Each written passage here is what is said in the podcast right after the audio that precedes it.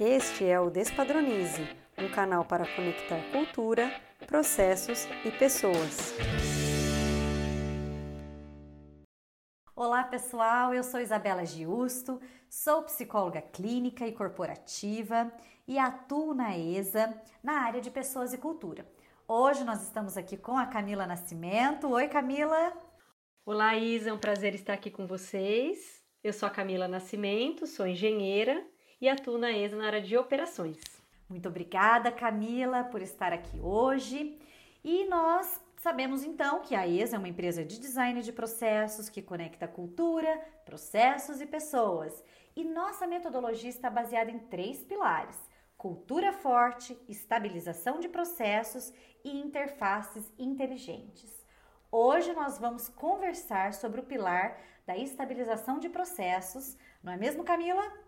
Isso, então dentro da ESA, a estabilização de processos é a área que cuida da organização, né, de todo o conhecimento que existe dentro de uma organização, dentro de uma empresa. Então, o que, que a gente faz? A gente vai lá, estuda né, esse conhecimento que está lá e coloca um olhar é, de fora e um olhar com a metodologia Lean. Então, o nosso embasamento é através do sistema Toyota de produção. Então, a gente faz esse olhar né, sobre os desperdícios e atua na melhoria desses processos. Então, quando a gente une lá o conhecimento que aquela empresa já tem, que é o know-how dela, e coloca esse conceito de Lean, a gente consegue estabilizar esse processo. E por que é tão importante estabilizar esse processo? Para promover as melhorias. Então, melhorias são promovidas em cima de processos estáveis. Esse é o nosso pilar de estabilização de processos. Camila, que interessante. E aqui a gente fica pensando assim: é, quando você explica um pouco sobre processos, poderia até nos falar um pouco mais sobre processos, e também uma coisa importante: como se dá a conexão com cultura e pessoas? Né? Como que essa, essa questão dos processos cria essa conexão com cultura e pessoas. Interessante, né? Porque qual que é a proposta da ESA, né? A proposta da ESA não é só ir lá no cliente e padronizar, né? Sair escrevendo um monte de documentos. Primeiro a gente precisa entender perfeitamente como que essa cultura, como que essa identidade que a gente conversou no podcast anterior, é, para conectar essa realidade dessa organização, dessa empresa, dentro de como esses processos serão desenhados. Então, por exemplo, uma empresa muito digital, ela tem um conceito de processo que é diferente de uma empresa, por exemplo, muito manual, ou uma empresa do agronegócio tem uma visão diferente de uma empresa, por exemplo, de construção de software. Então, a gente tem esse cuidado, né, de entender essa cultura, de entender essa identidade, para só então desenhar esses processos. E aí, o mais importante, como que essas pessoas que estão ali dentro da organização vão entender esse conteúdo. Então, esse olhar muito refinado, muito sensível para que esses usuários, né, desses padrões, desses procedimentos, é, entendam aquilo como importante e entendam aquilo como fácil, né, como uma busca mesmo. Ah, eu tenho uma dúvida, eu vou ali e vou buscar. Então, é desta forma que a gente conecta cultura, processos e pessoas. Camila, e, e, e, tudo isso parece ser realmente muito importante dentro de uma organização e principalmente para os indivíduos. Mas nós temos também aquela parte em que a gente até o, o, o, podcast que chama né, Despadronize, e nós falando aqui de padronização. Como que você enxerga no indivíduo essa questão da padronização? Como que essa padronização de processos pode prejudicar a criatividade, por exemplo, entre outras questões do próprio indivíduo que está ali na organização? Essa é uma pergunta interessante, Isa, porque isso é o fantasma da padronização. Então, assim, toda vez que a gente fala padronização, o que, que vem na nossa cabeça? Vem um manual grande, com um monte de escrito, e que um auditor vai chegar ali, e a gente precisa saber onde estão as informações e esse manual está lá numa gaveta, no armário e ninguém utiliza esse manual. Uma outra coisa também que é muito, é, é muito incômoda para as pessoas é essa coisa de tipo, eu vou padronizar tudo e aí? eu não posso ser criativo, como é que eu vou promover melhorias dentro de um processo totalmente padronizado? Tá? Então eu acho que é bastante interessante essa questão do despadronize, né? Que é justamente isso que a gente quer. A gente quer que as pessoas despadronizem a forma como elas pensam, né, no documentar ali, e pensem de uma forma diferente. Então, é, quando você é uma startup, por exemplo, você está começando, é muito comum que você tenha quase nada de procedimento, porque você ainda está no criativo, você ainda está é, criando ali o seu, o seu produto, o seu serviço, os seus processos estão passando por intensa, é, intensa inovação, intensa mudança e parece muito descabido, né? Parece que não faz sentido você padronizar uma coisa que vai mudar amanhã, né? Então, quando você está falando de uma startup, você precisa mesmo do criativo, muito forte, muito intenso. Quando você começa a se tornar uma organização maior, as pessoas que estão ali precisam saber o que elas fazem, né? Eu vou emitir uma nota, eu preciso saber onde que eu entro, né? Que botão que eu aperto, né? Quando eu vou fazer um produto, vou fazer um celular, eu preciso entender onde cada pecinha se encaixa. Então, é muito é, prejudicial ao custo dessa empresa você não padronizar os seus processos.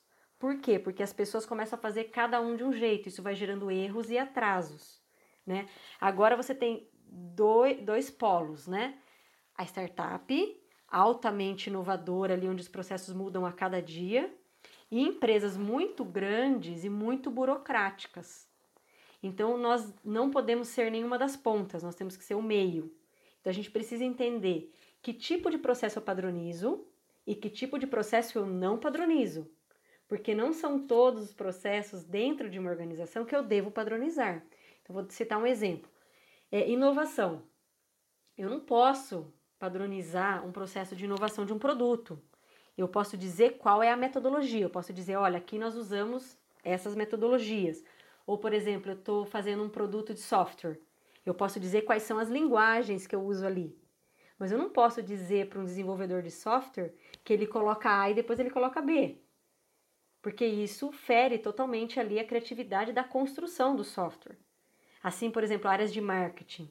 Eu não posso padronizar um folder, porque isso perde totalmente o criativo. Mas eu posso dizer que naquela empresa, os softwares que eu uso para construir um folder são, sei lá, o Photoshop, por exemplo. Porque isso tem uma licença, isso tem que ser feito dentro de, um, de, um, de, um, é, de uma ética ali de, do, do uso daquele software. Só que, por outro lado, existem muitos outros processos que precisam ser padronizados. Tá? E aí a discussão que vem, né, não querendo prolongar tanto aqui a resposta, mas a discussão que vem é como eu devo padronizar? Eu devo padronizar no criativo. Eu não preciso ser um texto, aquele texto parece um romance que eu não sei nem onde que eu encontro a informação. Pode ser uma forma inteligente de padronizar isso, que é onde a gente fala lá das interfaces é, inteligentes, tá? E eu queria só fazer mais uma, um reforço aqui. É, uma empresa precisa ter a cultura da melhoria, da melhoria dos processos. E elas precisam empoderar os seus, os seus funcionários, os seus, os seus colaboradores a promoverem melhorias. Só que, para você promover melhoria, você não pode ter a cultura do medo. Então, aquele colaborador não pode ter medo de questionar o processo que está escrito. Então ele precisa promover a melhoria naturalmente, mas ele também precisa ter a cultura de quando ele promove a melhoria, ele precisa voltar no processo que está padronizado e revisá-lo para falar para os outros que também fazem aquele processo que aquilo mudou, que ele achou um jeito melhor de fazer aquilo. Né? Então, é importante isso.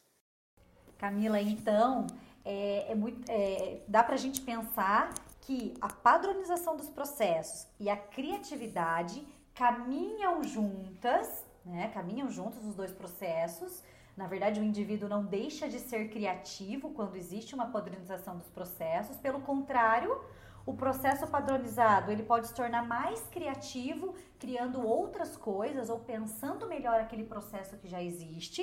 É, é, é né? Tem a ver com isso também. E E por isso essa ideia do despadronize, porque às vezes vem com essa ideia muito engessada e a pessoa acha que você que vai entrar, criar um padrão e pronto, ela vai estar ali robotizada é, e não não é isso, né? A questão é por trás de um processo existe um ser humano e ali criando estabilizando aquele processo, você está permitindo que aquele indivíduo se desenvolva em outras áreas que exijam criatividade, já que aquela já está ok. É um pouco isso, Camila, que a gente pode pensar um pouco assim? Tem processos que são mais operacionais, né? Então, por exemplo, a pessoa, outro dia, a pessoa que, que emitia nota né, na ESA estava de férias. Como eu vou emitir nota? Eu preciso buscar isso em algum lugar. O que, que eu fiz? Eu fui lá e busquei a instrução de trabalho dentro da ESA para emitir uma nota. Então, assim, quando a gente está falando de padronização, a gente não pode viver só no criativo, porque as pessoas saem de férias, as pessoas saem das empresas por diversos motivos. Outra coisa que é importante dizer, eu preciso treinar as pessoas novas. Né? Então, quando essa pessoa nova chega, eu vou estar baseado em quê para treinar essas pessoas? Eu preciso ter esses padrões dos processos para que eu possa treinar essas pessoas dentro de um vazamento, né, de um conceito ali que existe dentro da organização. Porque cada um pensa de um jeito, cada um tem o seu bom senso. E o que eu estou dizendo para ela é que dentro da empresa eu gostaria que emitir nota fosse desta forma e não da forma como ela entende que é. Eu estou falando de emissão de nota, que é uma coisa simples. Mas imagina montar um celular é, que tem um monte de pecinha. Se alguém não me falar onde fica cada pecinha, eu vou demorar muito tempo até eu descobrir e posso até nunca descobrir, né, onde estão onde está cada pecinha do celular. Então é muito difícil você não padronizar e você querer crescer, né? Uma empresa para para ela crescer, ela precisa padronizar os processos delas que são relevantes e importantes para isso.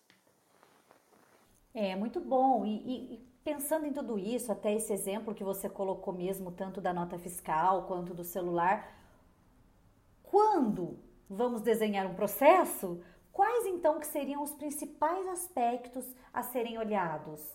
nesse desenho, né? Ah, então você vai colocar né, a peça aqui, ali. O que, que realmente é observado, é olhado na construção desse processo, nesse desenho desse processo? Então, acho que assim, a primeira coisa que a gente precisa é colocar no centro do, desse processo de padronizar é o usuário do, desse procedimento. Né? Aquele usuário, ele é a peça mais importante para eu desenhar o processo. Então imagina que esse usuário, ele é um usuário que está sempre na rua, por exemplo, ele faz é, auditoria, ou ele está sempre nos, em outros clientes eu preciso desenhar um processo que caiba dentro da rotina dele. Eu não posso dizer para ele que quando ele volta para a empresa é que ele tem que sentar e escrever um papelzinho lá da data que ele foi. Eu preciso entender como que isso se dá. Da mesma forma que um operador, por exemplo, um operador da linha de produção, ele não tem tempo de ficar namorando um procedimento. Ele, ele, ele tem que fazer tudo muito rápido. Então, que tipo de, é, de questões que a gente tem que colocar ali para que o usuário é, entenda e utilize aquele padrão? Então, a primeira coisa é o usuário. Aí, ainda falando de usuário, a gente precisa é, desmistificar que ah, o padrão tá ali, ele tem que ser decorado ou ele tem que ser pego ali pelo, pelo operador ou pelo, pelo aquele auxiliar ou pelo aquele gerente ou por qualquer outra pessoa. Primeira coisa, quem quer saber o detalhe é o novato. Então, quando eu entro na empresa, eu não sei nada. Eu preciso daquele padrão ali completo. Depois de um tempo, eu já executo muitas vezes aquela tarefa. Eu não preciso mais ficar olhando aquele padrão.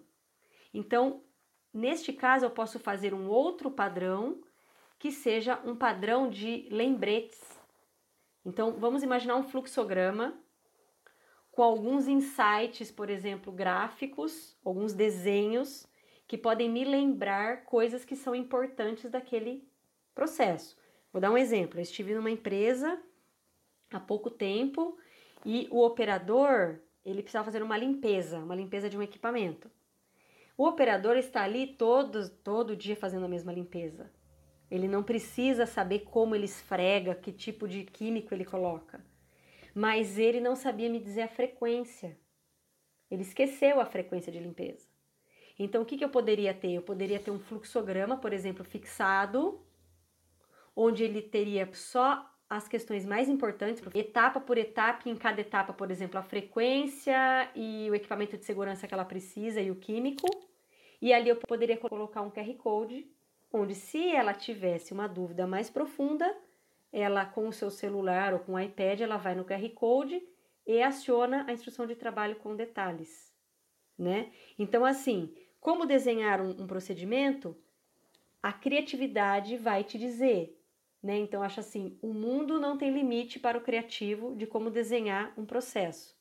Mas a principal coisa que você nunca pode esquecer é o usuário. Então, o que, que o usuário precisa, como ele precisa e em que momento ele precisa. E isso vai fazer você desenhar um procedimento que realmente seja utilizado e realmente faça sentido. É, Camila, dá para perceber assim que existe todo um cuidado realmente é, para que possa existir uma, uma, facilitação do dia a dia, uma facilidade ali nas atividades do dia a dia, uh, incluindo os benefícios do bem-estar mesmo do próprio indivíduo, porque o, estando padronizado ele sabe o que ele está fazendo, ele se sente seguro, ele sabe responder com mais propriedade tudo isso que está ali no, no fluxograma. Então eu vejo como com bons olhos tudo isso. Mas sabendo que cada um interpreta de uma maneira tudo isso e cada um vai internalizar de uma forma essa estabilização desses processos, esses desenhos, mesmo que tenha toda essa criatividade, todo esse cuidado, você percebe resistência nas pessoas? A resistência das pessoas é natural, né? Eu, é, tem muitas pessoas que falam, ah, mas, é, mas aqui todo mundo é resistente, aqui as pessoas não usam os padrões. É, não é aqui ou ali. Todos os lugares as pessoas são resistentes a padrões. Por quê? Porque os padrões que são desenhados em geral, são chatos, são longos, eles não utilizam o usuário como peça central. Então, se o seu usuário, né, por exemplo, se o seu líder, ele não utiliza aquele padrão, é porque para ele não faz sentido. E aí cabe a nós perguntar por que não faz sentido. É ele que vai dizer. E ele pode dizer várias coisas. Ele pode dizer, por exemplo, puxa, mas eu não tenho tempo de preencher tudo isso. Nossa, nossa, então por que, que eu não faço formulário eletrônico com xizinho, onde somente alguns cliques e ele vai conseguir preencher aquele formulário? Ou como eu disse, né? Por que, que eu tenho que trazer tanta informação para uma pessoa que já está ali já sabe de cor a tarefa? A resistência ela vem e ela tem que ser olhada com bons olhos, porque ela é um termômetro de que os seus procedimentos não estão escritos da forma mais é, usável, não, não tem a, total usabilidade para quem precisa dele, tá? Eu acho que uma outra coisa importante a ser dita é que assim, todo mundo quer, ter, igual você falou, todo mundo quer ter segurança, quer ter ali uma rotina, porque imagina, você está num emprego que cada hora acontece uma coisa, cada hora você faz de um jeito, é estressante isso. Então assim, você quer saber o que você precisa fazer, mas você também quer trabalhar numa condição que seja adequada, que seja uma, condição que seja inteligente, né? E por isso a gente comentou lá atrás do Lean, né, da metodologia Lean, da metodologia de manufatura enxuta, da metodologia de sistema Toyota de produção. Então, quando a gente olha para o processo, a gente tem que ter um olhar de desperdícios. Então, o que, que o Lean fala? O Lean, ele fala que existem dois tipos de processos, os que agregam valor e os que não agregam valor. Aqueles que não agregam valor são os desperdícios. Desperdício de espera, produto defeituoso, transporte. Então, assim, quando você tem esse olhar para o processo e você está sempre pensando na padronização desse processo, reduzindo esses desperdícios, existe uma facilidade também para aquele que está executando. Né? Aquela pessoa que está executando, ela não quer andar um. Eu fui numa empresa outro dia em que você tinha um local de produção E o local de armazenagem era distante, tinha uma subida, era super difícil de carregar o material até lá. A pessoa não quer esse esforço, ela gostaria de algo mais simples, né? Porque é o dia a dia dela. Então, quando você tem esse olhar e você promove esse olhar em todas as pessoas da organização, esse procedimentar, esse padronizar, ele fica algo natural, ele fica algo necessário. Né? As pessoas até vão se, sentem necessidade de que isso seja padronizado e não resistência, ao contrário, porque elas entendem que ali ela tem voz e que aquilo está corretamente padronizado e que elas sabem onde buscar.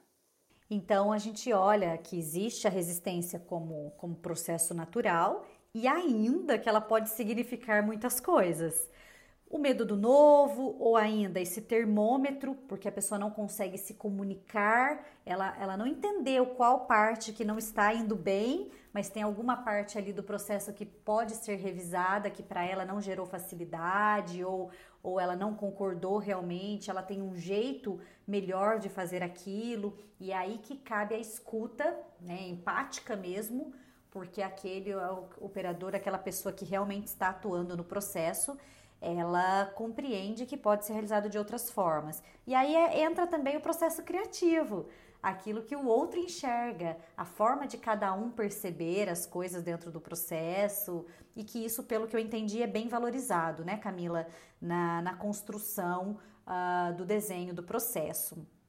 E pensando em tudo isso, como que você enxerga que pode ser feita a, a valorização, para que as pessoas valorizem esse processo que foi desenhado, esses padrões que estão sendo estabelecidos ali na organização.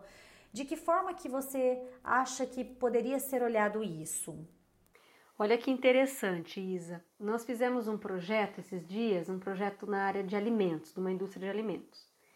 E, e, ali precisava ser feito um manual de boas práticas, que é um manual muito conhecido de quem trabalha na área de alimentos. Dentro desta empresa, existe um problema bastante sério de abelhas. Então, existe uma, uma, uma contaminação muito grande ali por abelhas pelo tipo de produto. E eles pediram para uma pessoa desenhar esse manual de boas práticas para eles.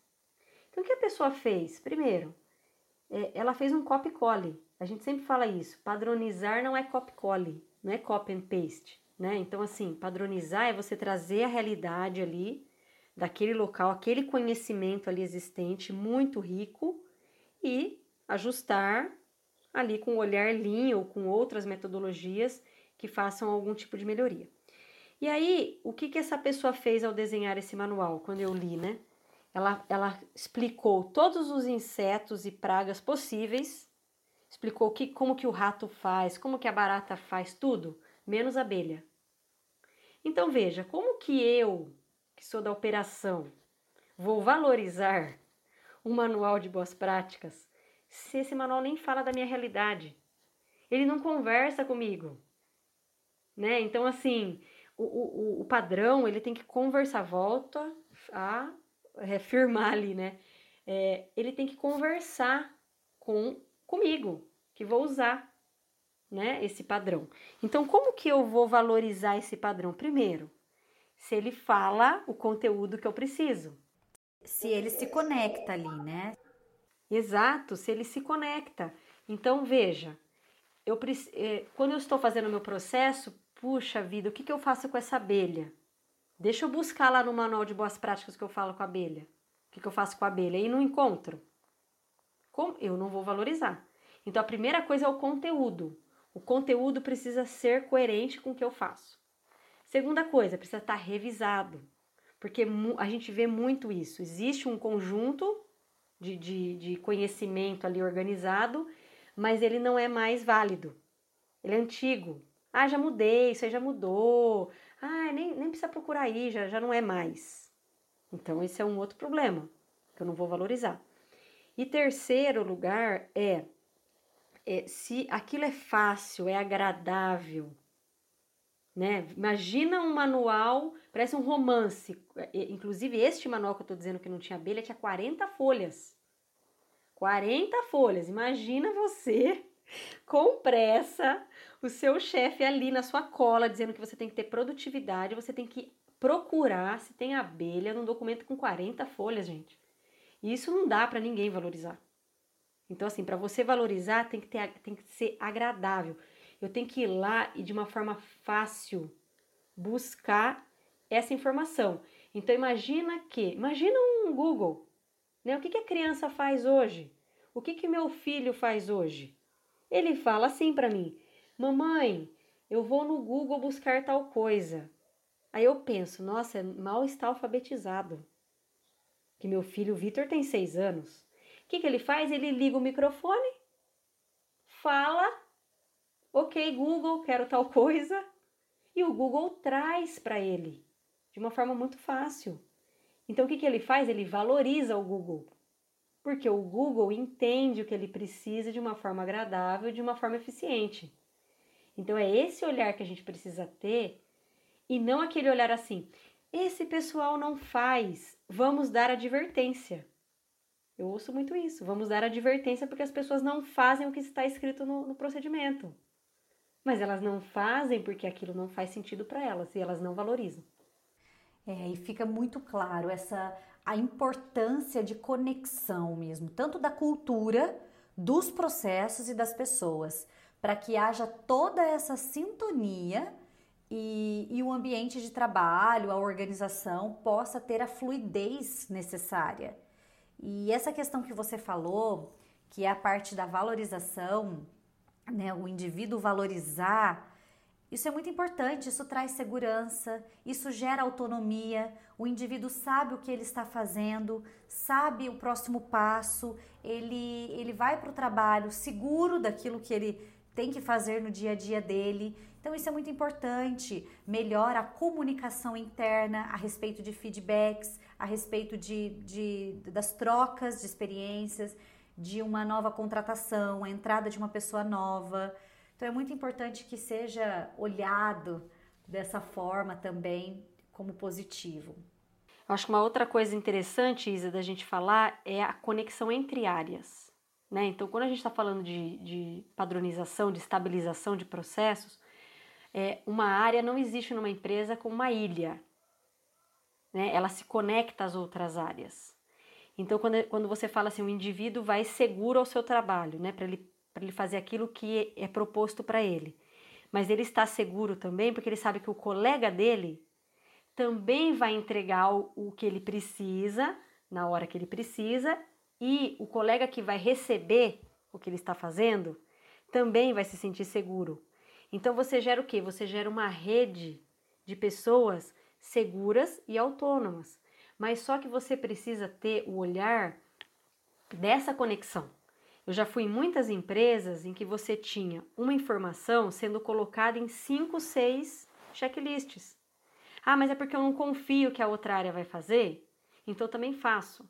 Ah, eu não confio na outra área que ela vai guardar a informação? Então eu também guardo. Ah, eu não confio que o outro sabe o que eu vou fazer? Então eu mando e-mail com cópia para todo mundo. Então, assim, isso é horrível. Isso é horrível para a cultura. Né? Aquela cultura forte, aquele pilar da cultura forte, ele precisa o quê? Trazer essa força de conexão entre áreas. Então, quando os processos são desenhados, eles precisam estar numa interface inteligente, que é o nosso outro pilar, que conecte as áreas de uma forma inteligente. Porque as, a empresa se faz por um core business. Então, por exemplo, uma empresa que produz alimentos, ela faz, ela produz alimentos, ela não, ela não é uma empresa de limpar equipamento. Né? Ela não é uma empresa de manutenção. Esses outros processos existem para suportar a produção do alimento. Então, eles precisam estar conectados de uma forma inteligente para que quem esteja ali produzindo o alimento, e aí na visão Toyota agregando valor, faça isso da forma mais eficiente possível. Né? Ah, mas é muito chato, né? É muito chato ficar escrevendo documento. Aí eu acho que tem dois pontos. Primeiro, saber a importância, né? Porque se você sabe a importância, talvez você não ache tão chato e colocar a pessoa certa escrevendo o documento. Porque realmente escrever documento não é uma coisa tão assim agradável, né? Não é uma coisa que todo mundo gosta, não é que nem chocolate que a maioria gosta. Então você precisa ter um perfil também de pessoa é, que seja ali compatível. Até eu vou inverter aqui, né? Você que está me entrevistando, mas vou entrevistar você agora. Eu queria até que você comentasse sobre isso, né? Sobre o perfil ali, o perfil de quem escreve e de quem desenha, né? Dos designers ali de processo. Sim. É uma pessoa que precisa realmente estar conectada com o indivíduo ali, claro, com a função que precisa ter. E quem escreve esse padrão é o perfil, o nível de atenção é Camila, porque o que faz um processo realmente funcionar é, são os detalhes que podem ser perdidos no dia a dia o que faz ter muito erro. Eu vejo muito assim, às vezes, o retrabalho que acontece nas organizações, e aí, ah, eu não aguento mais chamar atenção, eu não aguento mais ter que falar tal coisa. E não consegue corrigir exatamente onde está aquele erro. Então, eu acho que essa, essa perspicácia de quem monta o processo, de entender o pulo do gato, é aqui que, se pular essa etapa, acontece isso, não consegue ir para a próxima. Então eu vejo que é muito importante essa pessoa estar muito atenta aos detalhes que fazem aquela atividade realmente sair com a eficácia exigida para aquela atividade e para gerar resultado. Então é, é uma pessoa de muita atenção, uma pessoa cuidadosa também para saber que ela está ali para gerar facilidade então, e, e, também, como você disse, da metodologia ágil, também ela criar toda aquela facilidade e agilidade do processo para que não tenha o retrabalho, para que não tenha os desperdícios. Ela tem que estar o tempo todo antenada em todo esse contexto, porque senão ela vai fazer um processo que, que gera né, uma, um investimento ali de tempo, de energia e que não vai funcionar. Precisa estar realmente conectado em todo o contexto, o indivíduo, o espaço, as pessoas, a empresa, o resultado, tudo. Não é tão simples assim realmente. É um trabalho meticuloso. Perfeito, Isa.